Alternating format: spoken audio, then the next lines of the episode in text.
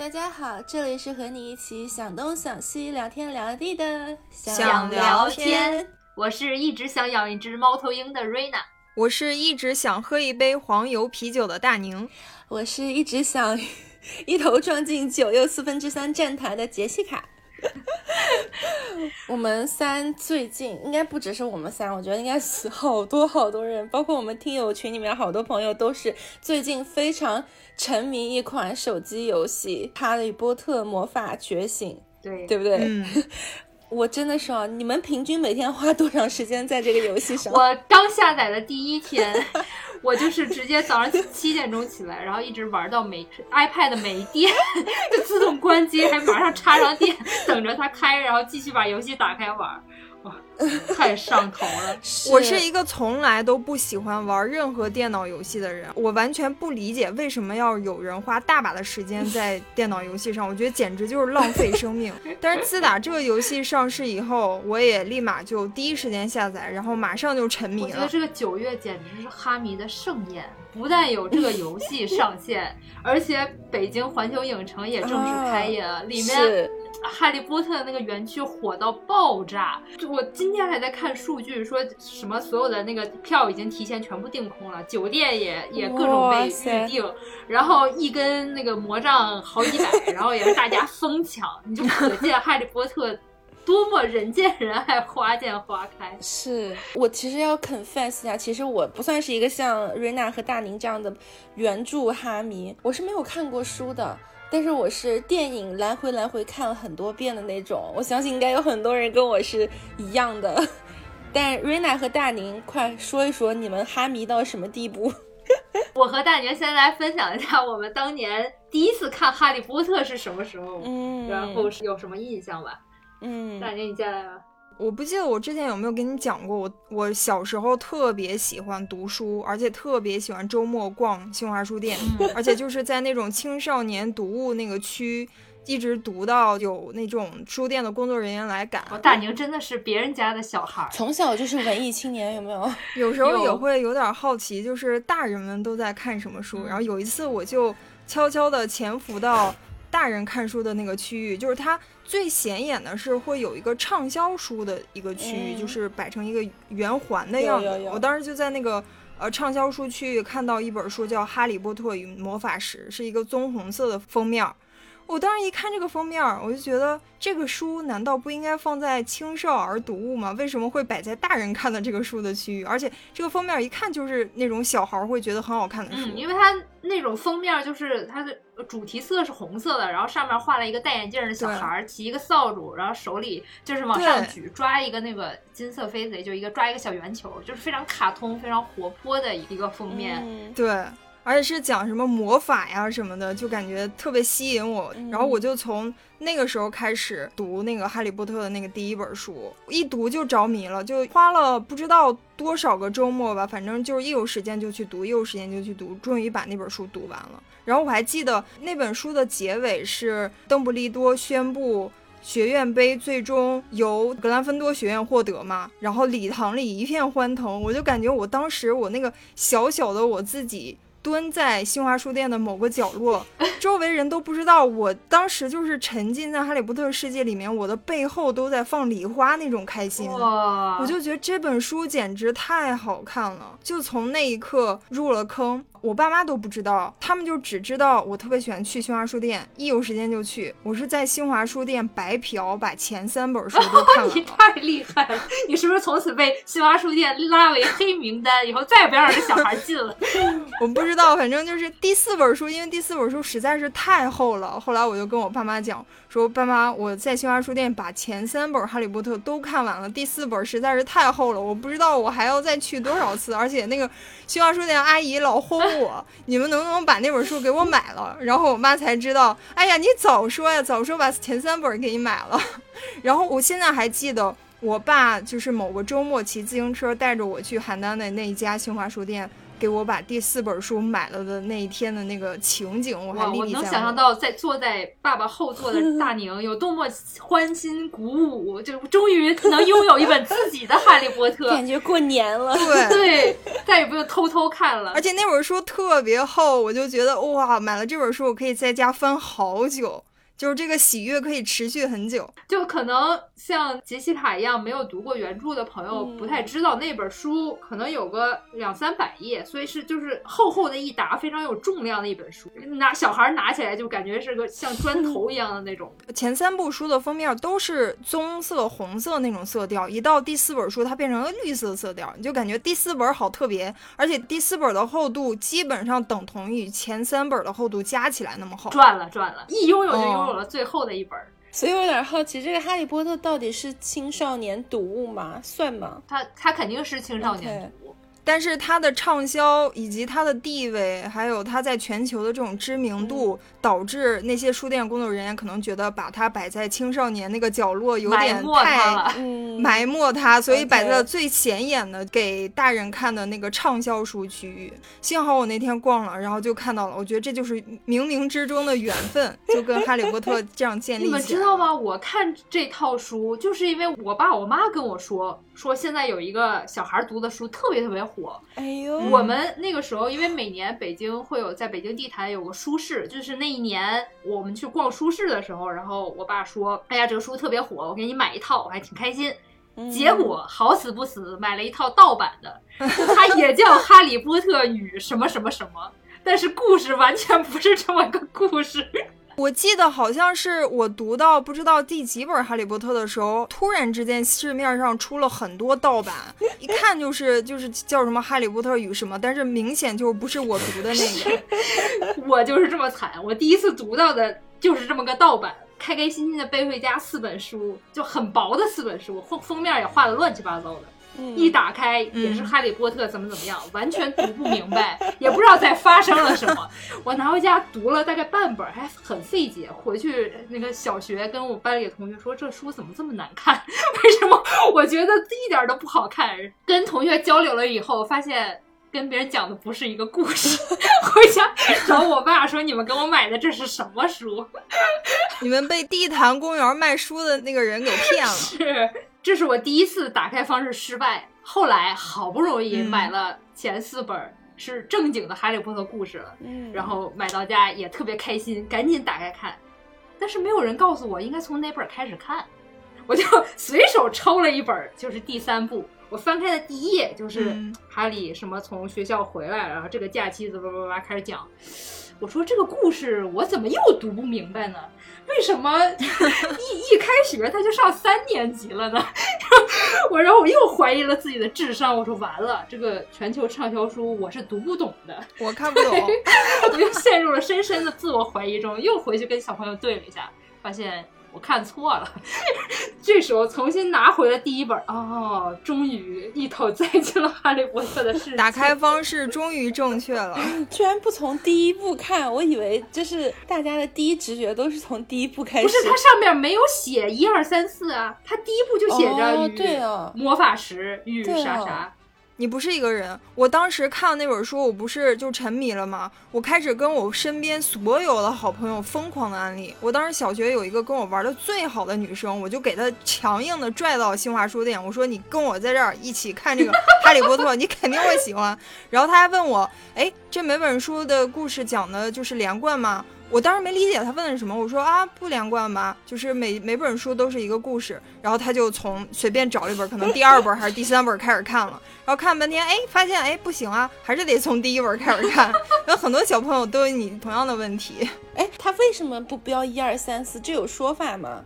我到现在我也我我我也没有注意过，他好像是没有有没有这些事儿，我一直不知道。你这么一说，我也有点疑惑了。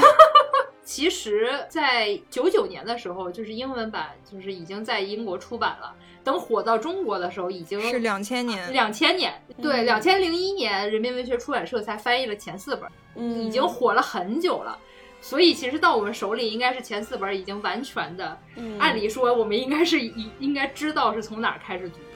对对，anyways，如果听众听到这边的朋友手边有这几本书的话，麻烦看一下，然后在评论区告诉我们到底有没有标 一二三四，是千古之谜。为了证明瑞娜是不是智商太低，到现在没有找到那个数字。是，我还到现在我都特别感谢，就是我当时看的那个正确的版本，就是人民文学出版社的那几位翻译老师，因为我后来又看了英文版嘛。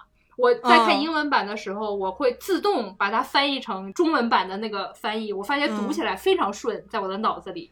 对，他非常活灵活现，因为可能对于很多小朋友来说，读这种外国的文学名著是非常痛苦的一件事儿，因为人名太多了。嗯，反正我个人我是没有办法读什么《悲惨世界》、什么《飘》什么这些乱七八糟，我都没读过。我跟你说，我连看《权力的游戏》电视我都看不下去，就是因为一上来人名太多了，这真的是一个很大的障碍。是当年翻译《哈利波特》的这几位老师，不但就是把人名找到了一个非常好的一个翻译的方式，比如赫敏。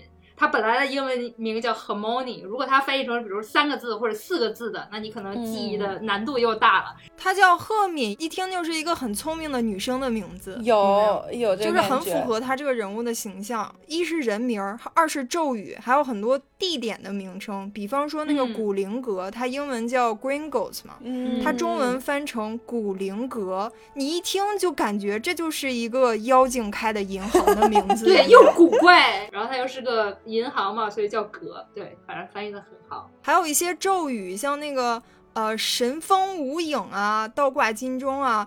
我们现在玩哈利波特那游戏，也经常会听到那个咒语的英文名嘛，神风无影就叫三风三 fra 吗？是这样子，但是中文翻译成神风无影，就是感觉像是。无影的那个刀锋在你的身上擦了几刀，这种感觉，这就是这个咒语的作用啊。反正就是有很多这种翻译，我觉得特别的精准精妙。嗯，你说到这，我还想起来，就是我虽然不是哈迷啊，但是我之前应该是 Netflix 还是哪个平台，它有全部上线《哈利波特》全集嘛？那段时间就很火，就所有的国外的家长都在带小朋友回顾。那时候我也有跟土哥一起看，我也很喜欢。然后结果他就以为我是超级哈迷。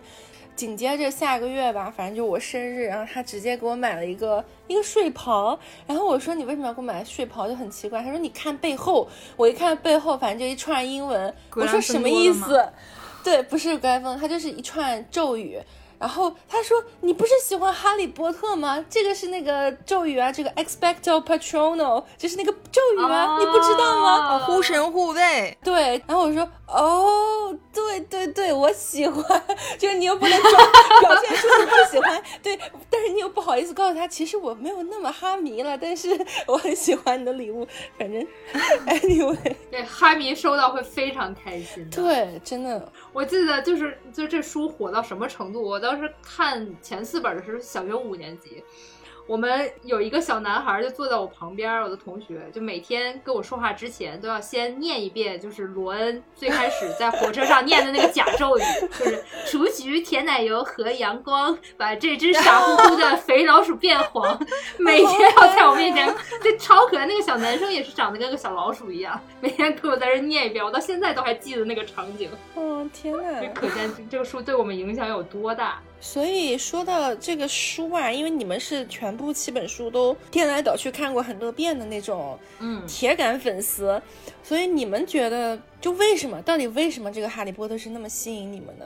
我觉得罗琳简直太厉害了，他构建了一个非常完整而且真实的一个魔法世界。在《哈利波特》之前，我们好像没有看过什么东西是有他自己这样一个宇宙的。就是其他的东西可能就是一个故事，就讲讲一个故事，比如舒克和贝塔就讲完这两只老鼠，那就完事儿了。对，但是像哈利波特是，它不但有这个学校，首先是整个英国以以前就有这些呃巫师的古老传说，他会告诉你啊，在什么什么世纪就有女巫被抓住烧死，然后这些故事还出现在他们魔法史的教材里，你就觉得哦。好像原来就有这些真实历史存在，嗯，然后他还会在魔法中跟你的现实世界有交叉，比如说，他会在书里提到每一届英国首相上任，魔法部长会从他的那个火炉里钻出来跟他说：“哎，兄弟，祝贺你上任。我们其实是有一堆巫师在你们国家的，但是不要惊慌。如果不是有什么大问题的话，我们不会出现在你们面前的。但是如果有事情，我们会来通知你。对对对对对，这个书里有写，电影没有表现。你一说这个，我想起来了。对，然后包括就是第三部小太郎星逃出来，因为觉得他是个特别危险的人物嘛，所以会在麻瓜的那个电视上有显示，现在有个杀人犯。什么逃跑啦什么的，就是相当于巫师世界给这些普通人世界的一个新闻通稿，你们去播吧，反正也不告诉你们具体是什么，但是有这么件事儿，然后你就会觉得，哎，对，好像没准真的有可能有这么一波人存在着，但他们就是不想让我们知道他们的存在而已，嗯，隐藏起了自己，把把这个世界构建的完全就是和真实世界重叠了。非常令人信服，好像真的有那么回事儿。对，而且我现在还记得，我读到那个海格带哈利波特要去对角巷买东西的时候，他是带他走到一条比较荒芜的街上，然后有一个门店，就是破釜酒吧，然后他们进去。然后我就在想，对照现实世界里面，是不是也会有这样的街道？好像不同的城市和国家难免会有一些这种就是被人遗忘的那种小街道，然后那个街道上就会有那么一家门市，你就觉得啊，这种地方怎么会有门市？怎么会有人光顾？哎，那那些门市是不是可能就是魔法世界的入口呢？对，我当时读的时候就会在这儿想，就可能也是因为我们我们没有找到对角巷，是因为我们没有摁对那一块砖。并不是因为它不存在，是对，所以它整个世界构建的是非常完整的。包括罗琳这个人有多厉害，他在书里面提到的那些哈利波特会用的教材，说有有一本书叫《神奇生物在哪里》。嗯，然后这个罗琳，他就还把这个教材他自己也写出来了，又化名成纽特，又写了这本书，然后我还让邓布利多做了个序。这个罗琳他就完全生活在这个世界里，然后把这个世界也打造的特别完整，所以让当时小学生的我们也会觉得，哎，那是不是真的有？这个巫师世界存在，我既然呃有这些人存在，是不是我年龄到了，我也可以收到霍格沃茨的录取通知书？所以你是会怀着这么一种期待去看这个故事的？你会不会跑到动物园去尝试跟蛇说话？我好像没有敢做这种事情，就在那边。就跟就跟蛇说话，就是哈利波特的这个魔法世界，罗琳不光把它塑造的特别的完整，然后活灵活现，让你感觉好像真的有这么一个世界存在一样，其实也注入了很多罗琳对于现实世界的思考。呃，这个魔法世界里面发生的很多事情，在现实世界里面是有对照的。就比方说，在巫师世界里面有关于伏地魔发起的两次巫师界的世界大战嘛？那我们现实世界当中也有两次世界大战。哦。然后，伏地魔他推崇的那个纯血理论，其实就有点像希特勒推崇的纳粹的种族理论。就他们都是认为自己的这个纯血巫师是高贵的血统，然后对于那种就混血的或者是泥巴种的这种呃巫师就要进行这种种族灭绝。其实跟希特勒当年做的事儿是类似的，有道理。还有一个就是关于家养小精灵奴隶制的这个事儿，就他在书里面其实有写一些篇幅，但是对于这个故事的主线其实没有太大的推动作用，所以在电影里面也没有太表现出来。他唯一写的一个有这种自由意志和独立意志觉醒的一个角色就是多比嘛。多比一直在说，我是一个自由的精灵，然后我的劳动是要获得报酬的。然后他也有一些自己的独立的意志，就是我希望能够从我的奴隶的身份当中解脱，然后做我真正想做的事情，就是帮助哈利波特。而且他最终也真的是实现了，所以我觉得多比这个角色的塑造其实是特别有高光的这么一个角色。他如果放在我们现实世界当中，他可能就是那个第一个有这种独立意志觉醒的一个黑人奴隶。除了他对于这个整个世界的塑造来说，我觉得第二个能吸引我们的点就是罗琳的故事讲的太好了。嗯。对，深表认同，就是 一读就放不下来，一直想往后翻，到底发生了什么？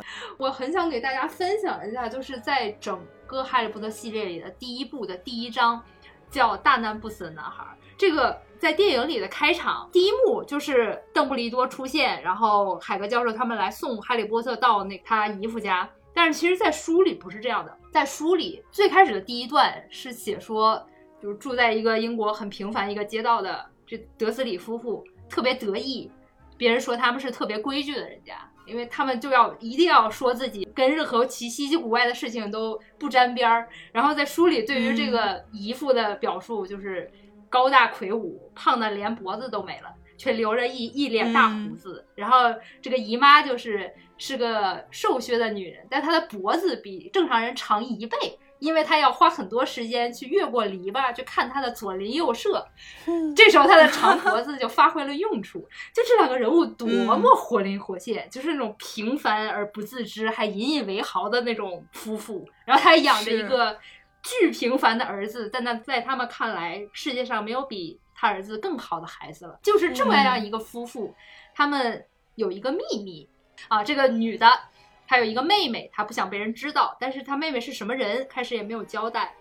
然后第一天就是讲这个姨父自己去上班，然后就去街上发现了无数个异状，比如说一大堆猫头鹰从他面前飞来飞去，比如说街上有一大堆穿着奇奇怪怪的袍子的人跟他打招呼，欢天喜地的。然后他就想着。有一点奇怪，就觉得好像哪里不对，然后还隐约的听到了哈利波特的名字，然后他就回家问他老婆，向他老婆打探他那个不能提的妹妹的事情。由此，他心里其实是有一点怀疑，就是哎呀，这这倒霉事儿不要撞到我们家头上。结果这一天晚上，哈利波特就出现了在了他们家面前，所以就是他其实最开始。就是是有很多那种前后的冲突的，就这么平凡的一个家庭，结果接到了一个这么不凡的孩子，而且这是他们最不想要被人发现的秘密，结果就被扔到了家门口。就是这个张力做的特别好，一下就把你吸引起来。对，就是你就会非常关心，那这孩子到底是谁？他们家到底有什么秘密？这个孩子就是长大了会怎么样？你读完第一章，你就会带着很多很多的疑问，让你一定要去读后面，让哈利一步一步长大，然后被告知他是巫师的这些故事，就非常非常吸引人。我觉得 J.K. 罗琳是一个制造悬念的大师，哎，嗯，他其实每一本书都有一个谜题，一直吸引你去读下去，去。探究它这个悬念背后究竟是什么，而且他在读者就是阅读的这个过程当中，他会给你设置很多的烟雾弹，让你一开始以为是这个人吧，然后又以为哦是这个人吧，到最后给你揭秘的时候，你才恍然大悟，原来是这样。对，就是你以为的 boss 永远不是 boss，你以为的坏人他也不一定是坏人。你像第一部一直就吸引我读下去的，就是那个三头大狗究竟在守卫什么嘛？他设置的那个烟雾弹就是一直是斯内普，我一直就觉得斯内普这个人就是个大坏蛋，他肯定在密谋着什么。但是最后谜题揭开的时候，你才发现哦，原来是另一个完全不起眼的一个教授，他才是那个大 boss。嗯，然后包括还有密室也是，就是密室就是说密室的继承人是谁嘛？烟雾弹有先射了马尔福，然后还有哈利波特本人，还有海格，然后最后发现哦，原来就是汤姆·里德尔，就是那个当年的伏地魔。就每一本书都是这样子的，有点像现在看那些美剧的感觉，就都是啊，第一个出现看似是坏人的那个人，绝对不是最后的杀手的那种感觉。嗯。而且他虽然是运用了这样的一个设置悬念的故事技巧，但是你在阅读的过程中，你自己是没体会的。你只有就是你现在跳出去那个故事之后，你再回头看，哦，原来他用了这样设置悬念的技巧或者什么的。但是你在阅读的时候，你就是完全就是被那个故事情节推动着，还有那三个人物的这种命运一直推动的阅读下去。对，因为它作为一个童书，它很妙的是。他还描述了很多哈利波特三人组在日常上课，他们也会因为作业做不完被老师惩罚，也会因为考试而焦虑，也会因为其他的一些课外训练耽误学习，然后被老师罚抄写。这种就是他有很多可以和小朋友们日常上学。交叉的一些内容，对对对，就是对，就是你在一直往那个最终的谜题前进的过程中，你还会有很多日常的这些东西穿插，就会让你觉得这个节奏非常妙，就是松一下，然后又紧张一下，然后又轻松一下，就会非常棒，整个的阅读体验。是的，另一方面，我觉得这一系列故事最吸引我们就是里面的人物了嘛，就包括你你的偶像哈利波特那三人组，还有好多周边的，包括还有那个纳威，从那么不起眼的一个小胖墩儿，成长成为一个也是一个英雄般的一个人物的存在，就很多里面的角色都是非常闪闪发光的。对，我觉得罗琳塑造人物，他成功的一点就是。这些我们喜欢的人物，他都不是那种高高在上的、完美的，我们需要特别仰视的人，反而是他都是很平凡、很不完美，但是却各有各的可爱，有一些人性当中的小缺点。对，因为像像小的时候，我们看的很多迪士尼的都是王子和公主的故事，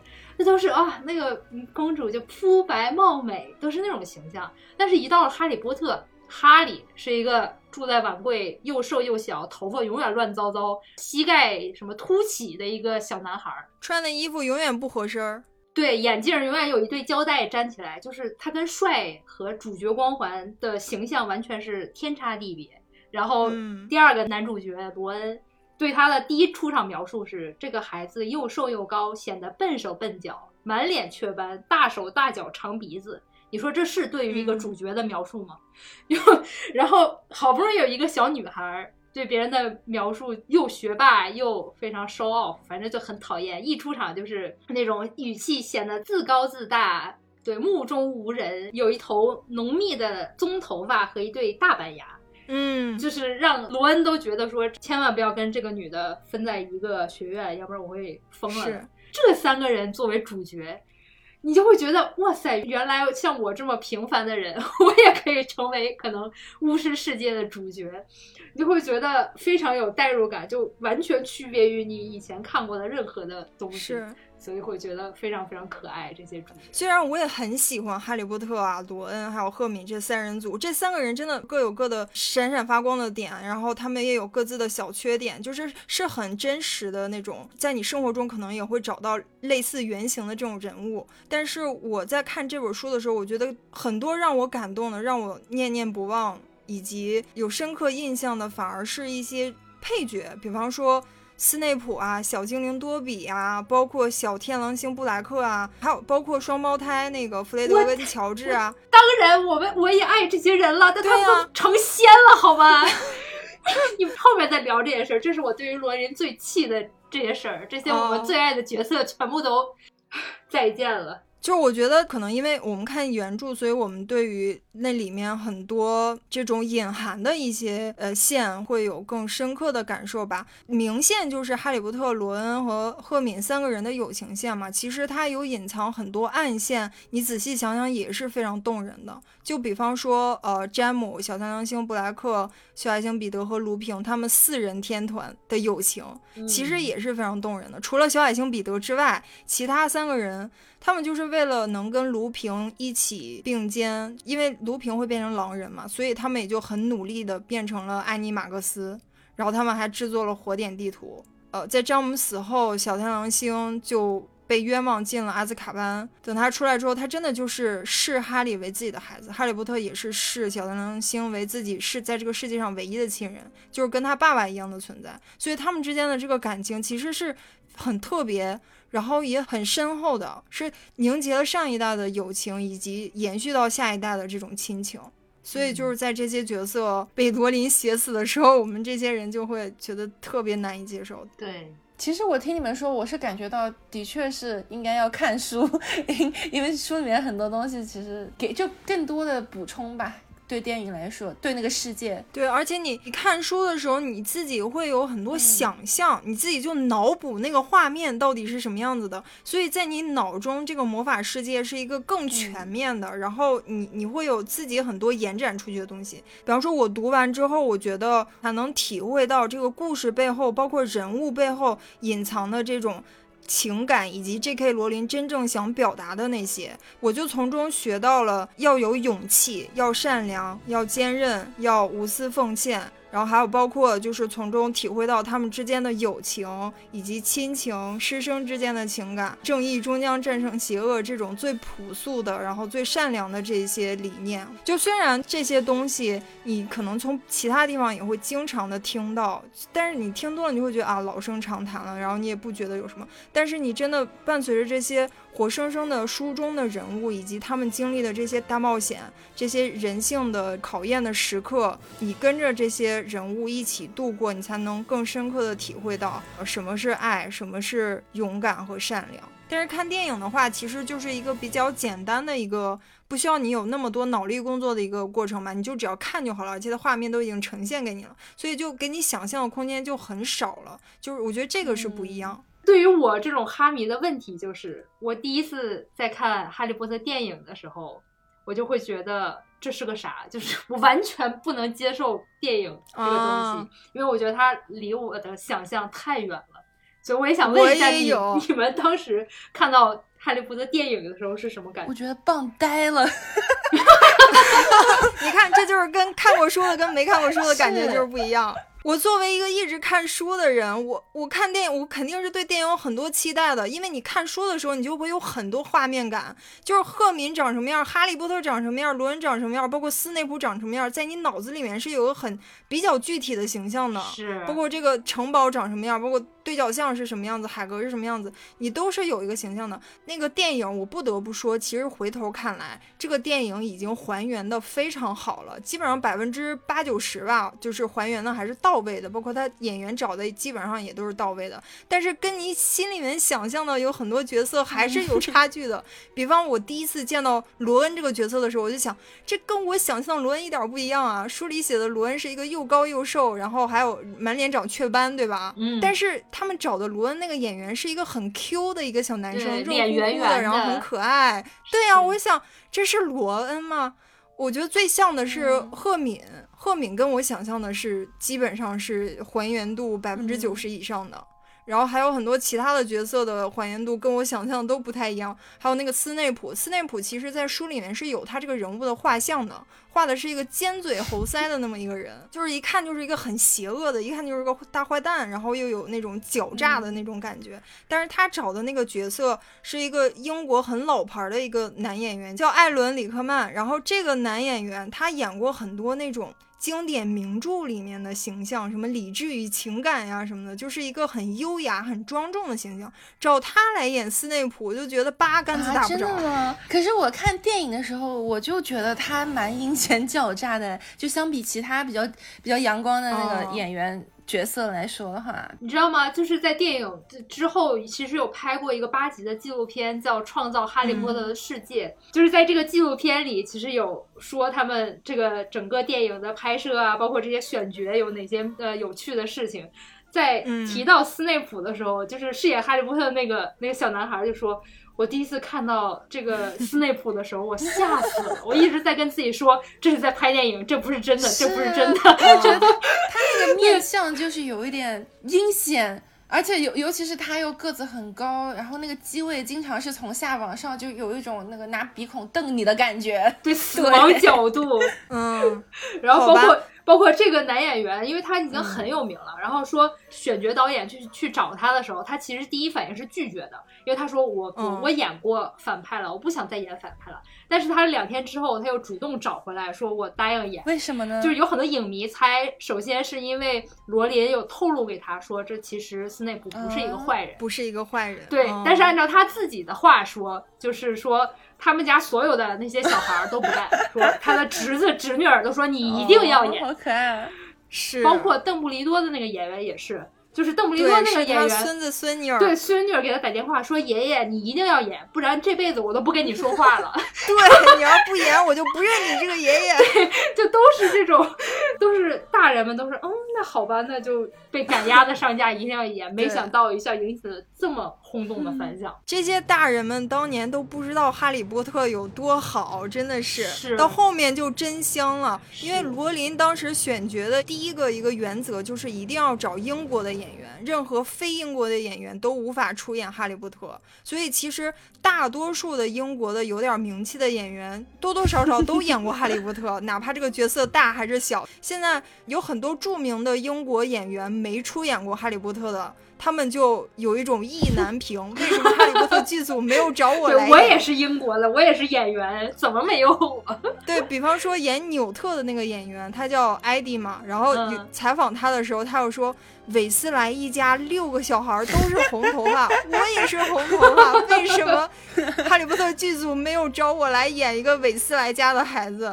然后还有包括那个裘德洛，算是英国国宝级的男演员了吧？他也没有出演《哈利波特》，然后他也觉得啊，好遗憾。但是好在就是那个。神奇动物在哪里？找了裘德洛演了那个邓布利多年轻的时候，然后找了那个艾迪演了纽特嘛，他们俩的心愿算是了了，我觉得。还有那个演国王的演讲获得那个奥斯卡最佳男主的那个也是国宝级男演员，叫科林，他就采访的时候说：“我是英国演员工会注册在案的所有英国演员里面唯一一个没有演过哈利波特的。”我好怨念呀！是。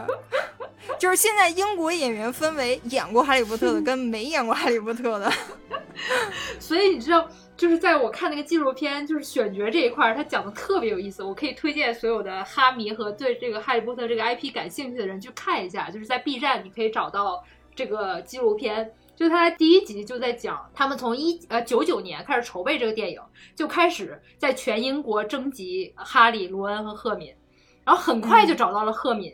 因为小赫敏在这个纪录片里，他就会有就是在一九九九年的赫敏和后来长大一点的赫敏那个采访交叉着剪，你就会发现小时候的那个艾玛就跟赫敏一模一样，他就会在那个采访里说。哎呀，每次试镜都需要背台词，但是对我来说，这是一件很轻松的事儿，我还挺享受的。就是学霸和对啊，就是非常那种 show off，有点讨厌，但有点可爱的那种。然后罗恩就是他自己是说，他在读《哈利波特》的时候，他就很喜欢这个角色。我觉得，哎，这就其实挺难得的，因为很很少有小孩会喜欢这种第二男主，傻傻的。对，就是肯定大家都喜欢《哈利波特》。然后导演就说，说他看到罗恩的时候，他就觉得这个男孩，首先他长相非常特别，让你一眼难忘的那种。然后而且就是他又是很害羞，但是有种调皮的气质，调皮的感觉。对，所以他跟罗恩本人的这个性格是很像的。嗯，但是这两个人都选好了之后，就已经到了第二年七月，就还有两个月电影就要开演了。他们还没有找到合适的哈利波特，就是这个制片什么都疯了，说我们在拍哈利波特，但是我们没有哈利波特。然后好不容易那个导演有看到饰演哈利波特这个小孩叫丹，他出演的一个电影，然后他就大卫科波菲尔，哎，对，看过那个电影啊，真的吗？然后这个导演就觉得哎，好神似，就去联系他父母，结果没想到他父母就拒绝了，因为他父母会跟小朋友说说这个事情对你的人生影响太大了。一下就要演到你长大了，不能让你冒这个风险。结果幸亏好死不死，那个电影的制片人有一次和导演一起去看一话剧，然后丹他们一家就坐在他的后一排。结果这个电影制片人就说，整个这个话剧我就没有看，我一直在回头看这个孩子，说他太像哈利波特了。然后这个丹的爸爸也觉得，嗯，这搞不好就是命运的安排，那我就让他去试个镜吧。结果就试成了，结果他就成了哈利波特。是，就他们讲的还就很逗，说他们第一次三个人拍合影的时候，那个摄影师也不知道他们叫啥，反正就说 The Ginger Boy，就说罗恩，然后 The Boy with Glasses 就说哈利 ，and the girl，赫敏那个女的。然后谁知道他们后来就变成了这么家喻户晓的三个小影星。就一下就改变了他们的命运。你说那个赫敏，我记得我我不知道我是看纪录片还是什么，里面也有演，就是就是演赫敏那个女士女孩叫艾玛嘛。然后艾玛在拍戏的时候，因为她就是那种特别想演好，她不光把自己的台词背了，把另外那两个男孩的台词也背了。然后每当那两个男孩就是想不起来台词的时候，艾玛就在那小声的嘀咕，就在那对口型在念他们的台词。然后那个导演就咔。艾玛，你你又在念别人的台词了。然后艾玛就说啊，我又做这个事儿了吗？Sorry Sorry，我太想做好了。哇，这简直就是小赫敏。所以就是我不管当时看到这个电影有多失望，我会觉得这三个角色还是选的蛮不错的。对，选角的成功就是这电影已经成功了一半。是，还是挺难的，就是因为一千个读者，一千个哈姆雷特，我脑子中的这几个人的形象跟可能跟其他人也不一样。你要真想让这个。呃，制片人、导演或者选选角导演找的完全符合你心中的百分之百符合，那也是挺难的。所以我觉得这个电影还原到这个程度已经很不错了。那我很好奇，就是这八部《哈利波特》电影，你们最喜欢哪一部？最不喜欢哪一部？哎，这题我可以答，因为我是电影党。快来快来，对你先说。我觉得应该是第一部吧，因为第一部就是一下子夸嚓砸在你眼前一个魔法世界嘛。对，尤其是你看第一部的时候是最小的时候嘛，就是最让你觉得想象力丰富的这一部应该是第一部。然后其实我是前几部都还挺喜欢的，一直是我也不记得到第几部就开始越来越黑暗，然后整个剧情就越来越大人走向，然后更多的那种伏地魔出来了，世界毁灭了，然后呃越来越多的这种大人的东西加进来，我就会觉得有点不符合我之前的预期吧。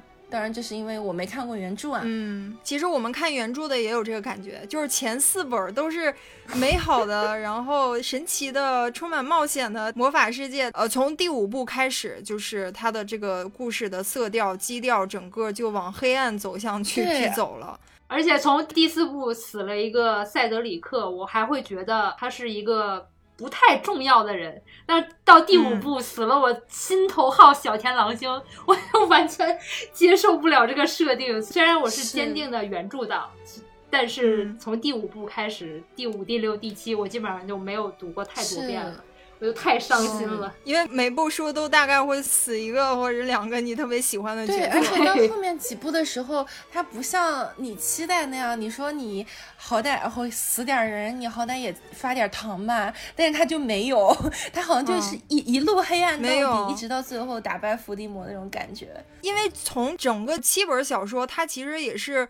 有一个那种故事线的，前两部可能是故事的启程、发展、高潮，到第五六部大概是一个呃角色的至暗时刻，尤其是邓布利多死的时候，哈里三人组他们在寻找魂器这一路上的那种迷茫，啥也不懂，然后他们三个友谊也产生过一些决裂的时刻，就是那个时候其实读起来还是挺难受的，一直到最后这种至暗时刻马上就要迎来这个大决战，大决战之后就是胜利的曙光。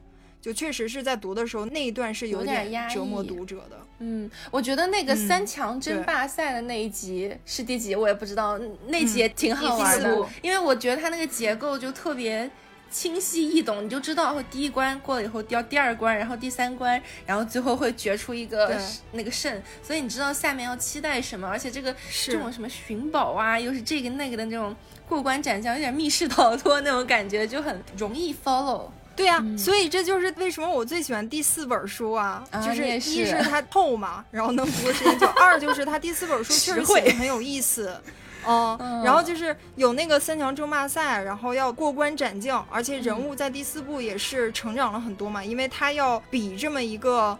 跟他年龄完全不符的一个赛，就是这个比赛所要求你掌握的这魔法的技能是远远高于你现在所处的年级的嘛。所以哈利波特在第四学年的时候也是魔法突飞猛进，所以我觉得那个书读起来是很过瘾的。你越喜欢这个书，你越对这个书有很高的期待，你对这个电影就有多失望。所以我最不喜欢的这几部电影里面，就是第四部电影我是最不喜欢的，就是首先啊，这个电影一上来。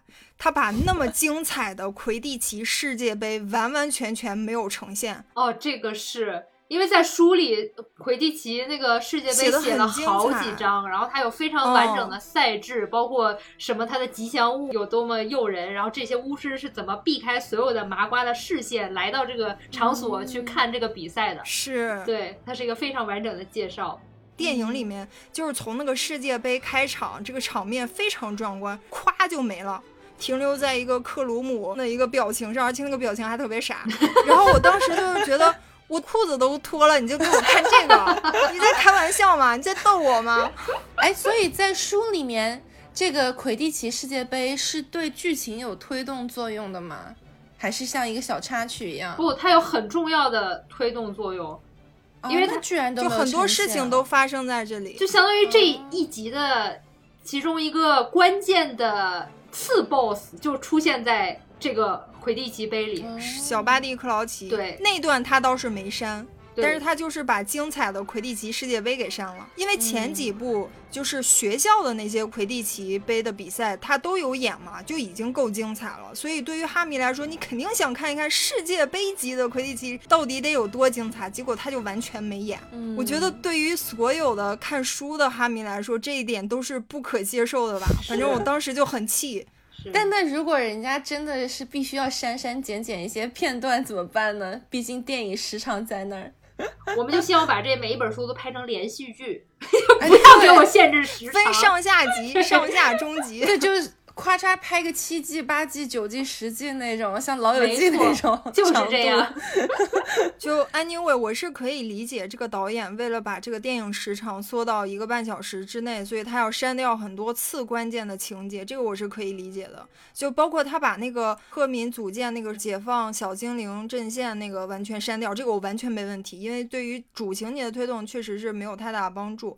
但是我觉得，一个是魁地奇世界杯删了，这个是我是有点遗憾，对遗憾。然后另外就是他的选角，我也觉得跟我想象的差太远了。就是三强争霸赛在书里面，对于除了哈利波特之外那三个参赛选手的描写，简直就是神一般的存在，就是闪闪发光的。首先，芙蓉她是有魅娃血统的一个女巫师。魅娃就是一个所有人见了都会神魂颠倒的一个类似于女人还是一个生物之类的一个存在，就是狐狸精吗？对，有点像这种东西。就是在书里的描述，就第一次，因为妹娃是作为那个魁地奇杯里面的那种吉祥物出现的，然后说这一出现，就是哈利的脑子一片空白，而且他想要做，就是他说我要我要做一些了不起的事儿，我现在从。包厢跳进体育馆怎么样？然后等等他清醒的时候，他已经一条腿跨在那个往体育场里边跳的那个围栏上了。你说这玩意儿得有多大的魅力？对，而且他发现罗恩跟他是差不多一个姿势。然后包括这个芙蓉第一次出现在学校的时候，罗恩就是描述，就是他好像没有看过女人一样，整个人都晕晕乎乎的。你说他得美成什么样？对，结果找的那个演芙蓉的女演员一出来的时候，我心想，就这就这就能把。罗恩迷的神魂颠倒了，就还不如都不如赫敏好看，对呀。然后还有那个塞德里克，他是一个校草般的存在吧，就是这个人长得又帅气，人又 nice，各方面三百六十度无死角的这么一个高大帅气、阳光的形象。结果演塞德里克那个一出来，我就觉得，哎，他还是应该去演吸血鬼啊。他就是《暮光之城》里面那个男主嘛，他演吸血鬼我觉得还可以，但是他演一个校草，我觉得跟我想象的有点差距。我觉得他比克鲁姆已经强多了。我在这其他这几个人里面，我最喜欢克鲁姆，但是在里面就他就像一个小地痞一样，他好像都没几句台词。一个世界级的 顶尖找球手就是一个二愣子嘛，这个也挺让人失望的。是，但但说到选角，我觉得都不足以撼动大家对于选金妮那个演员的 失望。哦。关键是金妮最后成为了哈利波特的 老婆。对，我觉得可能开始选角的导演也没有想到金妮会承担这么重要的。没想到罗琳会这么写。对 对。后来我就读了一些背后的知识，为什么第四部拍的就是让哈迷这么失望？是因为他找的那个导演是一个没有读过哈利波特的导演。哇！而且他一开始就是他接到这个活儿的时候，他就会觉得哦，我要给小孩拍一部电影。他是首先带有这样的观念去的，然后他也没有读过前三本书，他上来就是哦，我要拍第四本。我那我就去读一读第四本书讲的是什么。然后他在读书的时候，他就觉得，哎，这本书写的太长了，太长了，我怎么删哪些啊？我怎么删呀？他就一直在思考这些。所以其实第四部电影导演他对于里面的角色的把控有很多地方，你在看电影的时候，你就会觉得他是没有把控的很到位的。首先最明显的就是邓布利多。我在看第四部电影的时候，我就觉得他还是我认识的邓布利多吗？因为邓布利多给人的感觉就是一个很淡定、很睿智的，在任何场面下。都是临危不乱的那么一个智者的形象，但是在第四部电影里面，他经常会毫无来由的抓狂。比方说，他第一次抓狂的时候，就是那个火焰杯吐出哈利波特名字的时候，他到后台就很冲动的，一下子就去揪住哈利的衣领，问他：“你的名字怎么会吐出来啊？什么什么的。”然后哈利就觉得啊，我我也不知道啊，我想。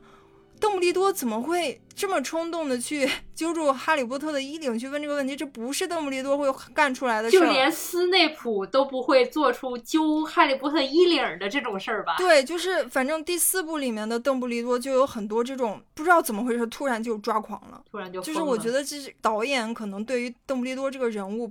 不熟悉，所以他才会这么去导这个角色。对他可能就是导演，可能就单纯的想说让邓布利多激动一下，来体现这件事情的严重性，但是完全忽略了这个这个角色的历史上的这这种表现是什么样。是我们再客观的回顾一下这个电影啊，一共八部电影，前两部电影，呃，其实我看第一部的时候，我。稍微有一丢丢失望，在我觉得那个电影拍的稍微有点幼稚，就是更像是一个给小孩看的电影。虽然我是一个小孩，但是我觉得就是我心目中的哈利波特好像比他拍的要更成熟一些，就是我会有这种感觉。我不知道你们有没有？没有，我就是一个小孩。好吧，就是后面我是知道是因为那个导演是拍《小鬼当家》的那个导演啊，但是我我现在更客观的说，我觉得这个导演是。真的蛮成功的，因为他是第一个还原《哈利波特魔法世界》作为一个视觉呈现的这么一个导演嘛。如果他的第一个呈现是失败，那后面这一个系列就都失败了，就都垮掉了。而且他在第一部他是有很多需要教，就这三个小孩儿，包括那一群小孩儿怎么演戏的。就在他那个纪录片里，其实有说，第一幕他们开拍的时候，他喊了 action，有一半孩子开始表演了。另另一半孩子愣在原地，不知道该干啥。就这些人根本就包括主角，除了那个演哈利波特的那个丹，他是有表演经验的。其他两个孩子赫敏和罗恩，他们是完全没有拍戏的经验。然后包括那么多小群演，所以他要一点一点的教。就包括就是哈利波特，你要抬头，然后那个谁赫敏，你不要含胸，罗恩不要笑，就是每一点一点的动作，包括在哪断句，都是要去教的。所以其实，在这一点上，他是非常不容易，而且就是呈现出这种效果也是挺成功的。就首先指导小孩儿。表演，而且那么多小孩表演是一件很难的事情，而且就是其实对于这些孩子来说，遇到一个好导演还是一个脾气暴躁的导演，对于他们来说也是很重要。如果他一上来遇见一个脾气暴躁导演，对于他们来说去出演《哈利波特》就会变成一个噩梦一般的一个经历。就还好是这么一个有耐心的导演，让他们这个出演这个《哈利波特》的经历变成一个有意思的，然后也是他们很享受的经历，所以才能够。给这个系列的成功奠定一个非常坚实的基础。嗯嗯，从这个程度上来说，我觉得前两部导演是做的非常好的。第三部是被称为最有艺术价值的一部电影嘛？是因为他那个导演就是他指导一部电影叫《罗马》，获得了很多就包括奥斯卡在内的一些电影类的大奖。就是那个导演他是一个很有电影艺术上追求的，所以在第三部里面你会看到有非常非常多的长镜头的运用。就因为第三部其实它有。一个时间转换器这样的一个情节的设置嘛，你就看到那个导演他那个镜头从那个钟楼的那个钟穿过去，然后再穿回来，就有很多这种很有艺术感的一些镜头的应用。这个是第三部。从第五部开始，这个导演就固定下来，就是大卫耶茨。然后他同时也是呃《神奇动物在哪里》的导演。就据说大卫耶茨是跟 J.K. 罗琳合作的最有默契的导演。而且确实，就是我从第五部开始后面看了这几部电影，他在一些镜头语言的设计上，或者说一些情节的改编上，甚至有帮助这个原著去增彩的地方。就是前几部里面，我都是多多少少会觉得跟原著比起来有点失望的，也有可能是我后面几部书读的就没有那么的仔细，跟瑞娜差不多。然后我看电影的时候，反倒有一些惊喜，比方说就是在那个凤凰社那一部，让小天狼星布莱克最后去到魔法部去拯救哈利波特他们一帮人嘛，他有一个跟哈利波特并肩作战的那么一段。我不知道你们有没有印象，就在他死去的那个大的那个拱门纱帘前面去作战。这个有跟原著不一样的地方，就是他让小天狼星说了一句“干得好，詹姆”。詹姆是哈利波特的爸爸嘛？就是那一刻，小天狼星感觉到他是在跟詹姆作战，他把哈利当成了詹姆，因为一直在说哈利长得特别像他爸嘛。然后小天狼星跟詹姆又是那么好的朋友，然后紧接着小天狼星就被他表姐亲手杀害，然后死在了那个纱帘后面。所以那个时候我看的时候就是很难受，就难受了好几天，一直缓不过劲儿来。哇！我现在听你说，我心都在痛。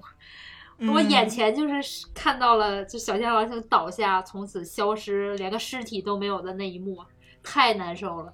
对，我突然想问，哎，那所以这些所有的改编啊什么的，是罗琳自己在改编吗？肯定是有，就是另外的编剧团队，因为罗琳对于他的这些。不管是衍生品还是电影还是什么的，都有非常严格的要求。就包括刚才提到要用英国的演员嘛，他对于这所有的那些剧情什么的，他自己也都会提意见。就包括第一部开始，他们要先创造这个霍格沃茨这个世界，都是那个这个电影的美术指导去找罗琳去聊，然后罗琳用手给他画了一下，就是。罗琳理解的这个霍格沃茨是是是个什么结构，近邻在哪儿，然后他再去创造，然后创造回来再给罗琳看，罗琳觉得 OK 了，我们才可以进行下一步。所以其实是在这些东西都是有罗琳亲自在把握。OK，所以最终的这个呈现其实是罗琳点头认可的，应该对我觉得是这样的。那最后其实那些不管是删掉的。情节也好，然后找的觉得你们觉得不符合的角色也好，但其实罗琳是有拍案通过的。对，但是对于哈迷来说，我们对于罗琳还有很大意见呢，对吧？我们对于他把我们喜欢那些角色都写死了，包括他安排那几条爱情线，我们都很不满意，对吧？所以，所以他给我们弄这电影，我们也不太乐意。磕的 CP 没有成真，是太气了，得找罗琳理论理论。我觉得，这《哈利波特》这个故事，你要说唯一有个败笔，还真的就是他们三个人的感情线，我也是非常不认可的。而且这件事情是罗琳亲自盖章，他自己也不太认可的，因为罗琳就说他在写这三个人感情线的时候，当时是参考了哈迷的意见。就是哈迷，就是觉得啊，你能不能让那个哈利波特跟金妮在一起，然后让赫敏跟罗恩在一起，然后他就采纳这条意见，他也就真的这么写的。真的吗？这么人云亦云的吗？但是我现在就是瞎琢磨啊，我觉得，因为罗琳她不是个单亲母亲嘛，就是她自己的爱情是失败的。你看她对亲情、对友情、对各种方面的感情刻画的那么成功，但是她唯独对于爱情的刻画是失败的，是不是因为她跟她个人的经历有关系？我不知道是不是因为他可能没有那么懂爱情，还是怎样。反正就是 这一套系列，我唯一觉得最大的败笔就是这个爱情线的描写。是每一段感情都莫名其妙的开始，莫名其妙的结束，莫名其妙的在一起。对，这也是为什么大家最不喜欢的一一本书就是《混血王子》那本书嘛，因为《混血王子》就是彻底挑明了他们几个人的爱情走向。就他就会觉得啊，怎么会？他们怎么会是这样？然后我我最不喜欢的也是《混血王子》那本书，是因为首先我对于这个书的期待就是一本比一本厚的。你看前五部书都是完美的符合了这个规律的，第四本虽然已经这么厚了，但是第五本比第四本还是要稍微厚那么一丢丢。我就觉得第六本你也得比第五本稍微厚那么一丢丢，结果第六本是薄的，亏了亏了。其实我很好奇，为什么你会觉得这个书一定要一本比一本厚呢？舍不得读完呀。对，因为在读到第六本的时候，我们就已经知道第七本会是一个大结局了。所以会舍不得，就是它就这么一点点儿，我可能一下就读完了，会非常难受的。就书越厚，就意味着你能享受这个阅读的时间越长啊。是，如果薄了的话，你不是你就会担心自己很快就读完。而且当时我甚至你知道，甚至有点开始埋怨 J.K. 罗琳。我就想说，你是不是现在《哈利波特》这 IP 啊，你赚钱了，然后电影也拍了，你就不好好写书了 啊？你这第六本书你给我写这么薄，这个书你也不好好写啊？看你写这个爱情线，你怎么怎么想的你？OK，我就会有这种埋怨，你知道吗？听下来都是，呃，因为你们看这本书的时候还是个孩子，对，所以我非常能理解。在那个年代，的确是没有一个这么好的 IP，故事那么好，架构那么好，它的那个设定是魔法世界，又是那么完整的一个 IP，所以对小小的你们来说，肯定是非常就是 mind blowing 的。我非常能感受到，尤其是你你还在成长，你在学习，你相当于是跟这个书里面这些角色一起成长了。但是，对，很想问的就是。为什么这本书？在你们成年之后，依然能够扮演这么忘不了，就是那种白月光的角色呢？因为现在在我们现在其实市场上有非常多好的 IP，有意思的故事，他们的设定也都非常好，制作也都非常好。就是我很想问，在你们成年之后，为什么哈利波特还能够依然那么吸引你们呢？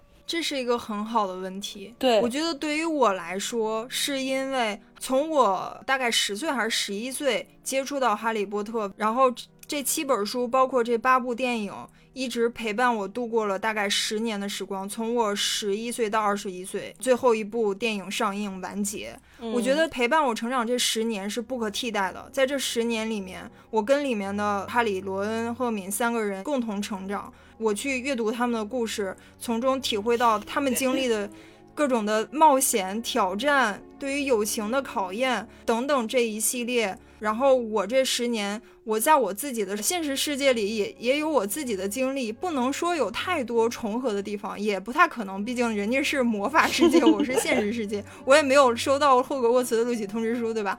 还是不一样。但是我觉得这十年是不可复制的。就是因为有他们，我现在就是想象，如果我是在高中或者在大学才第一次读《哈利波特》的书，才第一次看《哈利波特》的电影，我可能也很难对它产生一个非常浓烈的这种情感的浓度吧。包括我在最后看完那个《哈利波特》第八部电影完结之后，我最大一个感受就是。哎呀，我的青春是不是也完结了？我要跟我漫长的青年岁月做一个告别了的那种感觉，所以是一个情怀。对，就是一个巨大的情怀。果然是理智的大牛会有的感觉。真的吗？我觉得你是什么样的感觉？这个回答，你你，请你听听我的回答。快 来快来，来 瑞娜的回答。对于我来说，和我当年跟我一起看的小伙伴来说，我们就是巫师世界中的一部分，只不过我们还没有收到录取通知书而已。我觉得虽迟，一定会到，不管我多大，一定会到。